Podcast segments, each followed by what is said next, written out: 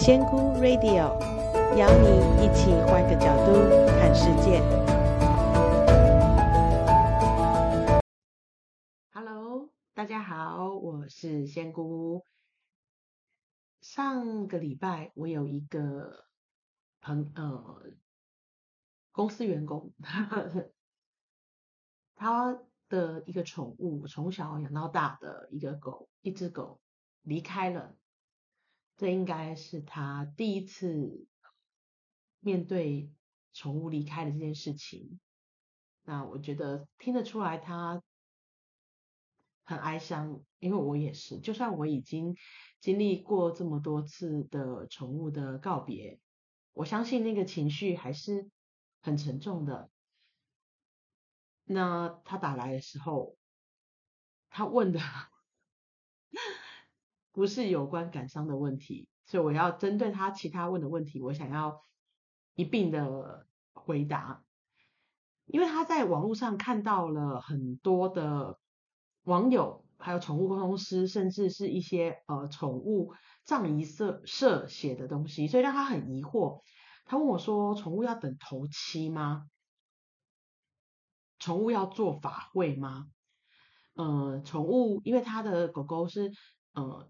心脏病发作，然后他紧急送他去医院，然后他在医院离开的。那他很担心这样狗狗会不会找不到回家的路，或者是那个，然后或者是那宠物要不要，就是一些类人呃类类似人的一些科仪，哦，他们网络上写的非常的多，他就一直一一的询问说，可以这样吗？可以那样吗？绝大部分的我都说，以我的认知不需要，好，不需要。那唯一一点我有提醒他的是，呃，当他离开的时候，你当然是可以移动他，因为你不可能一直放在医院那边嘛。那但是请你至少静置八到十二小时，不要烧它，好，不要烧它。静置不是完全不能动哦，所谓的静置的意思是不要去烧它。哦，让他先躺在那个地方。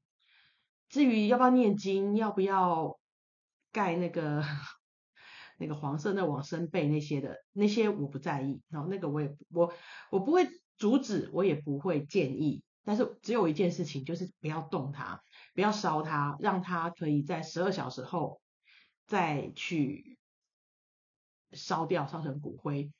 所以至于都已经去烧了，那至于后面的法会那些头七会不会回来，那些就就不要再去多想了。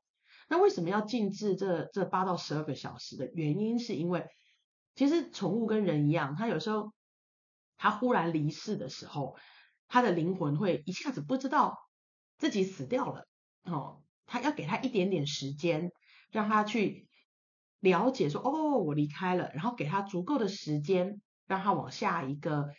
阶段迈进，就是也就像是有的人呃会看到光啊，看到隧道啊，或者是有人来接，所以是给他一个充分的时间来做这些事情，也类似我们的人的头七的概念，哦，只是他没有要回来。那宠物呢？因为我的灵呢，其实跟我们人比起来，我好像之前我有拍过影片讲，好像 p o c k e t 上比较没有讲过这个，在我少。我在短暂的那段时间有跟宠物的灵沟通以来，其实宠物的灵啊，比我们的人的还要，我觉得以如果以纯真度跟善良度，其实是比我们人还要高频的，而且他们是很直觉的、很简单的、单纯的，很像是很很干净的孩子的那种灵魂的感觉，所以对他们而言。其实他们都不会感到太多的痛苦，离开的就是离开了，那他们也会很开心的就往下一站走。所以，我们只需要留一段时间，让他们理解到说，哦，我已经，哦，我已经在我的身体，我的已经这一个阶段结束了，我要去下一个阶段了，这样就够了。而且，我们其实都会希望，所以他不会像我们人有什么执念啊，或者是呃留在这里，也不会因为你哭他就留在这里，其实不会哦。他就是一个很单纯的哦，他明明白了，我这一这一世这个身体没了哦，我要去下一个地方，他就很开心的走了，这就是宠物。好，所以嗯，不用，我们可以难过，因为我们难过的是他陪伴我们的回忆。我觉得我们难过的是这个，因为这么贴心可爱的宝贝再也不会在我们的身边了，这点是非常值得我们花一段时间去疗愈自己哦，然后把这段回忆慢慢的转变成为一个珍贵的回忆，然后所以这时的情感的难受，我觉得这是无可避免的，因为我们毕竟花了这么多的感情下去，但是嗯。过多的去担心他会不会没有走好啊，他找不到路啊，其实不用。宠物的状态比人简单太多了，因为他没有什么执念，他也不会有太多的呃挣扎，他也不会有太多的逗留，所以他也不会有这么多的时间会在这个地方。那至于。当天有问我说，像往生贝啊，那需不需要诵经啊？然后要不要单独烧骨灰？那骨灰要不要带回家？甚至是 他的忌日要不要拜？其实这些东西你想做，你如果是为了自己做，你就做。可以做这些事情，会让你觉得他更在你的身边，哦、呃，他跟你的回忆更清晰的在在你的脑海里，或者你感觉他一直在你旁边，你可以去做。但是以宠物本人的修行，或是他呃走的比较顺利啊，或是他下辈子会比较好投胎，这些部分是不需要的。这些部分对宠物的灵本身其实是不太需要的。但是如果你自己觉得我这样做我会比较舒服，我觉得是嗯、在他的人生最后一段，我奉献一些我的心力。然后做一些让我觉得我还能为他付出的事情，那你就做，好，那你就做。但是如果说你觉得你是不可不得不做，不这样做，宠物可能会嗯、走不好啊，或者就不要这样想，不会，好，宠物真的不会。所以大家其实，在对死亡的这个观念上，我们其实是稍微可以稍微去理解。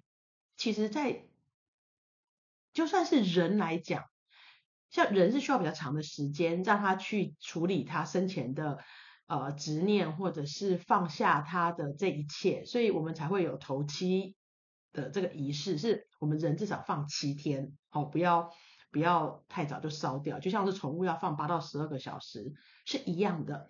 那所以，那你其实我我其实很多人问过我说，那祭拜祖先呢？这个部分呢？